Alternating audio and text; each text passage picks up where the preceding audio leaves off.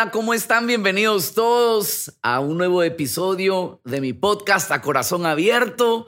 Y es de verdad para mí un honor acompañarte en medio donde te encuentras y tomarnos estos minutos para reflexionar y aprender a corazón abierto. Así que hoy quiero llevarte a la reflexión. En el último podcast que grabé, toqué un tema que creo que estuvo candente, ¿verdad? Hablando de esos temas que a veces incomodan y que a veces los minimizamos, pero que significan bastante para Dios. Y es que este es el arte de saber convivir o llevarnos bien en una relación. No que para, que para mí no sea importante no significa que para el otro no lo sea. Y muchas veces cometemos el error de mirar a los otros como yo miro las cosas y tenemos una perspectiva de la vida y estamos minimizando lo que sí es, dirían en inglés, un big deal, que hoy usamos mucho. Sí es algo grande para el otro o puede ser que para lo que para que para el otro sea un big deal, para ti sencillamente no es nada. Pero no podemos ir por la vida pensando que la vida se trata de nosotros o como nosotros apreciamos la vida. Tenemos que ir por la vida entendiendo cómo Dios la diseñó y qué es para Dios un big deal que a lo mejor tú estás minimizando. Y por eso en el anterior episodio te llevé a este texto al cual hoy quiero continuar. Proverbios 6. Y hablar de aquellas cosas que para Dios sí son un big deal, para Dios sí son importantes y que a lo mejor el mundo nos ha hecho creer que no son de tanta importancia o que no hay que ponerle demasiada atención. Pero Proverbios 6 y el verso 16 en adelante, te lo quiero leer. Dice, seis cosas aborrece Dios y aún siete abomina su alma.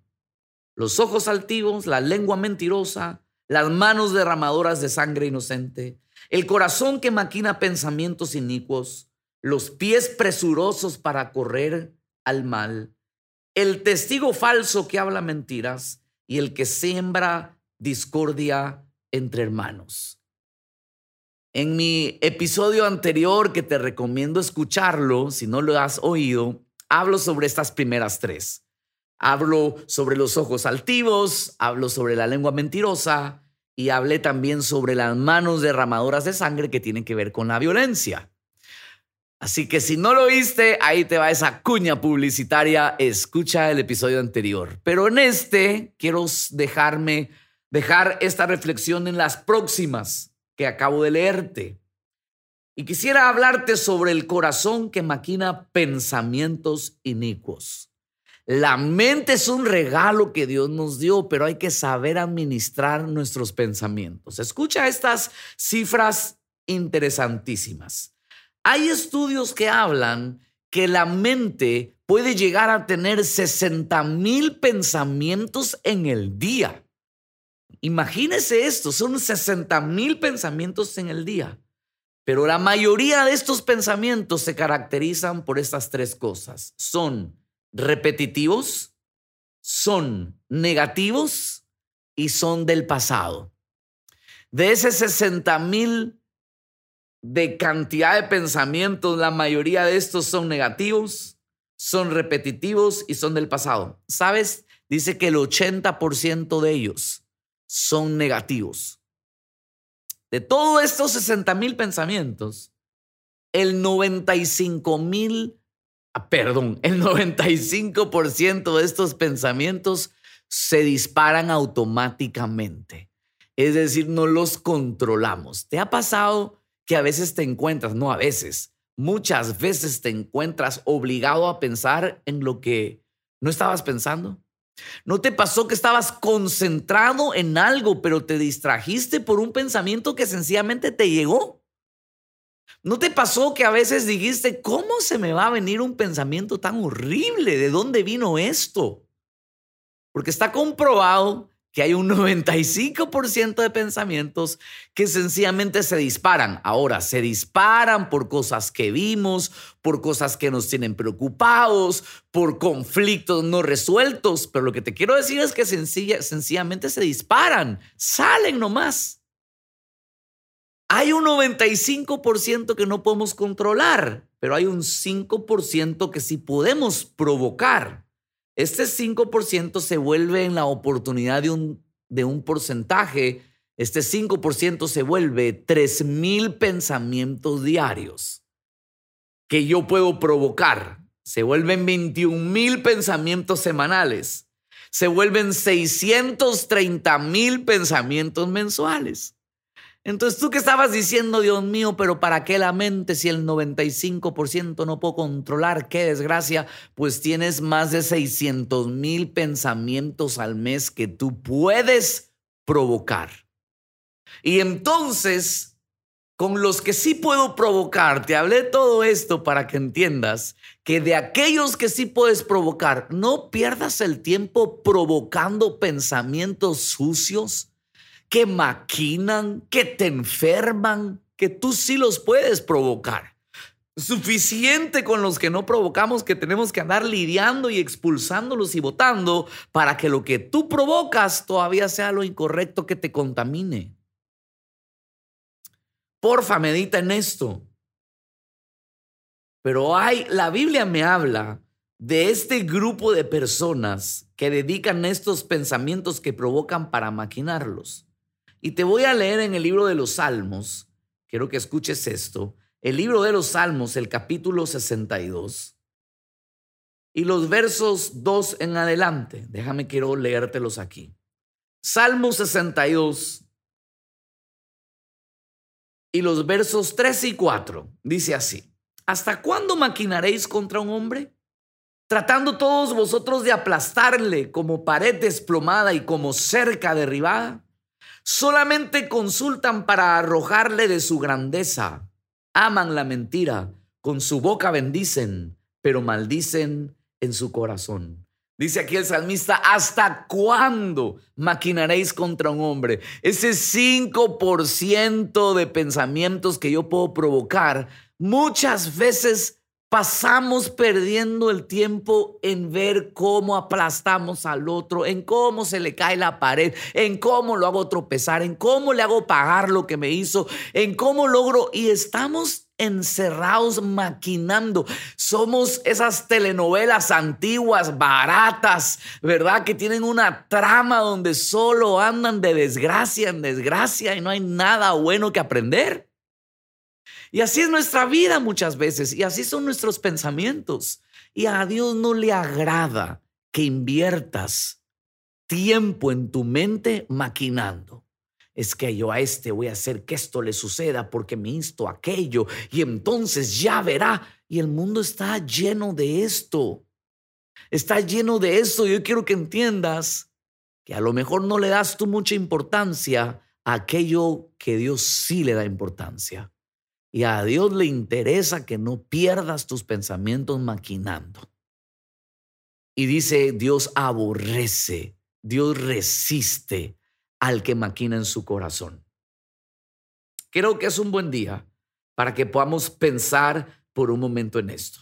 Mira cómo se lo dijo Dios en una ocasión a su pueblo. Jeremías 17, te quiero leer aquí esto.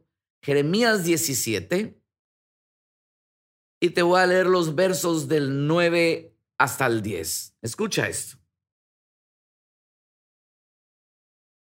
Engañoso es el corazón más que todas las cosas y perverso. ¿Quién lo conocerá? Yo Jehová que escudriño la mente y que pruebo el corazón para dar a cada uno según su camino, según el fruto de sus obras. Pon atención acá porque el corazón es engañoso nosotros no lo podemos entender, pero Dios sí lo escudriña, es decir, Dios sí lo estudia. Entonces, por eso no nos interesa a nosotros los hombres mucho detenernos en lo que maquina el hombre, porque nosotros no leemos pensamientos. Yo no puedo leer el pensamiento de mi esposa, no puedo leer el pensamiento de mis hijos o de mi enemigo. No lo puedo yo leer, pero Dios sí. Por esto sí es un big deal para Dios, porque Dios no está mirando tanto lo que soltamos, sino primeramente lo que ocurre en nuestro interior. Él sí escudriña la mente. Y te voy a decir algo, Dios nos bendice o nos da conforme al fruto de lo que un día tuvimos en nuestro interior. De lo que un día maquinamos en nuestro corazón, que al final se termina convirtiendo en un hecho, en una obra pero un día lo maquinaste. Por favor, te doy este consejo. No solo no lleves a cabo el plan maquiavélico, hoy tienes que entender, no lo pienses. No te desgastes, porque muchos dicen, no, nunca lo hice, solo lo maquiné, solo lo diseñé, lo dejé en el papel de mi cerebro. Ya bastó esto para que a Dios no le gusten las actitudes aún mentales que estamos teniendo. no es solamente no lo hice, es también no lo maquiné. Es también el decir, yo no participé en mis pensamientos, mis 5%, mis tres, mis tres mil pensamientos. No los estoy dedicando para maquinar porque esto es algo que a Dios no le gusta. Lo segundo que te quiero dejar es los pies presurosos para caminar al mal.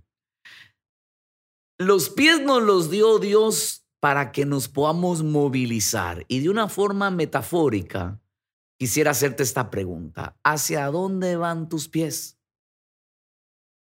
Porque hacia donde le des dirección a tus pies, terminará todo tu ser. Tu mente, tu corazón, tus manos, tu cuerpo irán hacia donde tus pies te están encaminando. Por eso dice la Biblia, lámpara es a mis pies tu palabra, porque al final los pies son los que van a comandar hacia donde la mente o hacia donde dispongamos ir. Pero el, el, hecho de los pies presurosos al mal es en reflexionar que a lo mejor somos muy rápidos para encaminarnos hacia el mal. Una media tentación no nos vacila, nos envuelve. Rápidos, si vemos por ahí lo que no está incorrecto, somos dados, apresurados para ese mal, para ese mal. Somos, somos apresurados para el doble sentido. Somos apresurados para sacarle eh, el dinero que no deberíamos tomar. Somos apresurados para entonces aprovecharnos de una situación por la vía equivocada. Y hoy quiero llevarte a que pensemos en esto, porque a veces la gente confunde el pecado con viveza criolla. Señores, no es correcto tener pies apresurados hacia el mal. Que tu viveza criolla sea tener pies que están listos y apresurados para responder al bien, para decidir por lo justo, por lo correcto. Aunque no sientas que sacas provecho en la situación hoy, tienes que saber que se siembra en paz para cosechar paz, que se siembra en amor para cosechar en amor. No pretendamos cosechar a donde nuestros pies no nos están llevando. Si tus pies te están llevando hacia la ira, cosecharás ira. Si tus pies te, te están llevando hacia la coima, cosecharás coima. También te estafarán, también te robarán porque hacia donde nuestros pies nos llevan es donde terminaremos cosechando. Por eso viene el consejo y dice, Dios aborrece los pies que se apresuran para llegar al mal. Y hay algo duro que te quiero decir aquí. Mateo 18, quiero que escuches un tratamiento que Dios le da a esto. Mateo 18, quiero abrir aquí la escritura y poderte leer esto. Te voy a leer los versos 7 y 8. Escuche con atención. Hay del mundo por los tropiezos, porque es necesario que vengan tropiezos, pero hay de aquel hombre por quien viene el tropiezo. Por tanto, si tu mano o tu pie te es ocasión de caer, córtatelo y échalo de ti. Mejor te es entrar en la vida cojo o manco que teniendo dos manos o dos pies ser echado en el fuego eterno. Y si tu ojo te es ocasión de caer, sácalo y échalo de ti. Mejor te centrar con un solo ojo en la vida que teniendo dos, ser echado en el infierno de fuego. ¡Ja! ¡Qué texto que te acabo de leer! Espérate, algunos están sacando el hacha para volarse el pie. Quiero llevarte a esta reflexión. nos es mejor estar incompletos en la vida aquí en la tierra, sabiendo que estaré completo en mi eternidad, que sentirme completo aquí hoy, pero incompleto en mi eternidad. ¿Qué te quiero enseñar? En esta enseñanza metafórica es, a veces es necesario cortar cosas en nuestra vida que nos hacen sentir completos, pero que no están bien. Puede ser que hayan prácticas en tu vida que te hacen sentir tú, que es tu esencia, pero que son pies presurosos al mal. Y que tú dices, si me quitas esto, me voy a sentir incompleto. A lo mejor no te miras tú sin un cigarrillo en tu mano. A lo mejor no eres tú sin un vaso de alcohol. A lo mejor no eres tú sin las malas palabras. A lo mejor no eres tú sin la violencia. A lo mejor no eres tú. ¿Qué es lo que hoy te hace sentir completo, pero que sabes que son pies presurosos al mal? Ese es el tratamiento que Dios le da. Corta ese pie porque es mejor sentirnos incompletos, cojos, mancos y tuertos. Sentir que algo nos falta. Es mejor estar así en la tierra hoy, pero saber que estaré completo en mi, eternidad. A decidir ir por este mundo completo, creyendo que todo lo tengo, porque estoy eh, tratando de satisfacer mis deseos equivocados, pero alejado del deseo de Dios que pueda realmente comprometer mi eternidad. Así que hoy quiero llevarte a esa reflexión. ¿Qué cosas son las que hoy debes de cortar en tu vida? Que dices, Dios mío, no creo que pueda sin esto, pero sabes que te están llevando a apresurarte al mal y que necesitas hoy entender que es necesario cortarlo para saber que estaré completo contando siempre con mi Dios. Déjame orar hoy por ti. Señor, muchas gracias por estos minutos de reflexión. Y hoy te quiero pedir por cada uno de los que están oyendo este podcast que debemos tomar decisiones importantes de qué estamos haciendo hoy con nuestra vida, porque no queremos, Señor, llevar estilos de vida que tú aborrezcas. Señor, esos pensamientos no queremos usarlos para el mal. Esos pensamientos que podemos provocar los rendimos a ti para que sean pensamientos de vida, de prosperidad, de salud, de bienestar. Toma la mente de cada uno de tus hijos aquí y danos la oportunidad de así recibirlo. Y te pido, Señor, que las cosas que hoy tengamos que cortar nos ayudes para que cortando ese pie o esa mano, aunque nos sintamos incompletos, sepamos que contigo y en la eternidad siempre estaremos completos. En el nombre de Jesús, amén. Ha sido un honor compartir contigo y llevarte hoy a un tiempo a corazón abierto. Te veo en el próximo podcast. Un abrazo.